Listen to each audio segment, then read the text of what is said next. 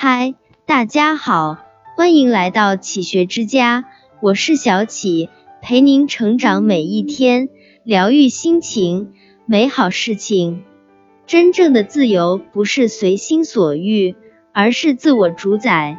媒体人 Art 小椰子讲过这样一件事：几年前，他去市图书馆查资料，旁边的位置坐了一位穿着高中校服的男生。男生的面前摆着一本厚厚的教科书，眼睛却自始至终没有离开过手机屏幕。当他翻完了一张晦涩难懂的英文原著，男生戴着耳机在看短视频里的网红美女跳舞。当他收拾好东西准备离开图书馆的时候，男生终于不再刷短视频了，他点开了某游戏的图标。于是小椰子感慨说：“这个娱乐至死的时代，获得短期的快感太容易了。十几秒可以刷完一个短视频，二十分钟可以打完一把游戏，一小时可以看完半本爽文。一个人开始废掉的迹象之一，便是沉溺于短期快感之中，不再做长期投入。发现没有？”那个平平无奇的高中男生，其实也是屏幕前无数个平凡的我们。你是不是也是这样？每天有事没事，总喜欢玩手机；每天无不无聊，总想要打游戏；每天饿或不饿，都忍不住吃零食。于是玩着玩着，一个小时又一个小时过去了。打着打着，一天又一天就这样被浪费了；吃着吃着，一斤又一斤的肥肉就这样长出来了。清华大学心理系彭凯平教授在《活出心花怒放的人生》一书中，分享了四种存在于我们大脑里的快乐神经，其中两个叫多巴胺和内啡肽。多巴胺带来的快乐是唾手可得的，比如刷一小时短视频、玩一小时游戏、吃几包零食，这些轻而易举获得的快乐会让你沉沦。内啡肽带来的快乐则需要我们付出努力，甚至饱受煎熬。比如你明明不想动，还坚持去健身，当你练就好身材的那一刻。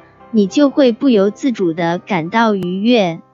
比如你明明很累，还爬起来去学习，当你看到成绩单的一瞬间，你就会发自肺腑的感到高兴。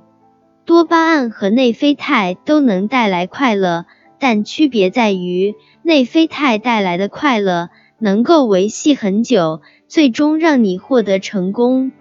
多巴胺带来的快乐。只能维持一时，最终都会让你痛苦。知乎网友 art 何必讲过一段自己的经历：学生时代，他是班级里的佼佼者，身材清瘦，成绩也名列前茅，班里的女生对他都另眼相看。但大学毕业后，他辗转换了几次工作，还是高不成低不就。有年过年前夕，他干脆辞职回家，靠父母养了几个月。他每天日夜颠倒的打游戏、刷微博，无节制的吃各种垃圾食品。起初，这样的生活让他觉得闲适又自在。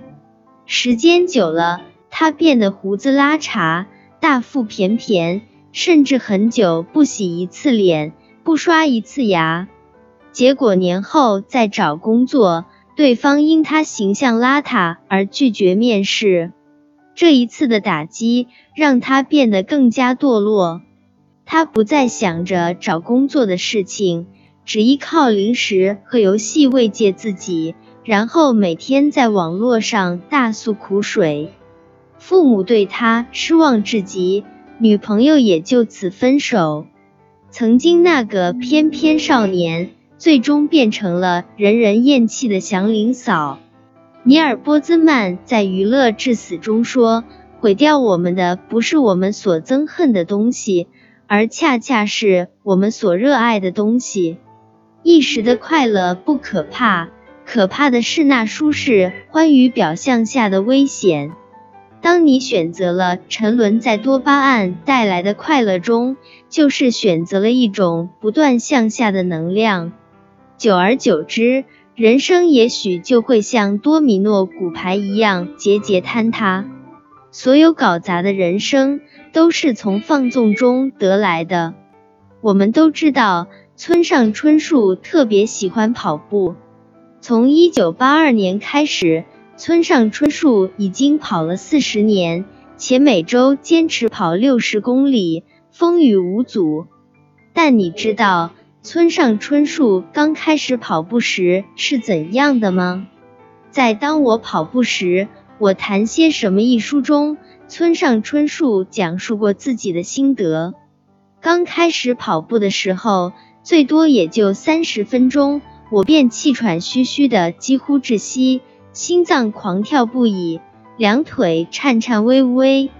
那种窒息的感觉让他几次三番想要放弃，但坚持跑了一段时间，身体积极的接受了跑步这事儿，呼吸节奏变得稳定，脉搏也安定下来。于是，在这个过程中，他疯狂的爱上了跑步，从一开始只能跑三十分钟，到后面最长能跑三个小时；从一开始的无法呼吸，到后面越跑越畅快，越跑越轻松。村上春树的经历印证了那句话：低级的快乐通过放纵就可获得，高级的快乐通过煎熬才可获得。对《百年孤独》的作者马尔克斯来说，写作也是一样的过程。他写作的时候有个习惯，绝不出家门，哪怕因为写不下去而来回的踱步，哪怕生气到把家的门板给拆掉，也绝不会离家半步。为什么呢？因为他知道，一旦自己打开了那扇门，就会被外面花花绿绿。妖娆多姿的世界所吸引，那么原本的写作计划永远也无法完成。扛住暂时的痛苦，放下一时的欲望，才能成就一篇好文章，享受到真正的满足感。这就是内啡肽带来的快乐。康德说，真正的自由不是随心所欲，而是自我主宰。那些能让你变好的事情，一定是伴随着痛苦、煎熬和折磨的。但如果你能咬牙坚持下来，不断的付出努力和心血，你就能在千锤百炼后，品味到内心真正的愉悦，拥有一个蓬勃向上的人生。正如作家李思源说：“及时行乐，好在及时。”坏在除了当下的快乐后，剩下的全是痛苦。延迟满足，坏在延迟；好在除了当下的痛苦外，剩下的全是幸福。你想要过什么样的人生，就看你怎么做选择。这里是启学之家，让我们因为爱和梦想一起前行。更多精彩内容，搜启学之家。关注我们就可以了，感谢收听，下期再见。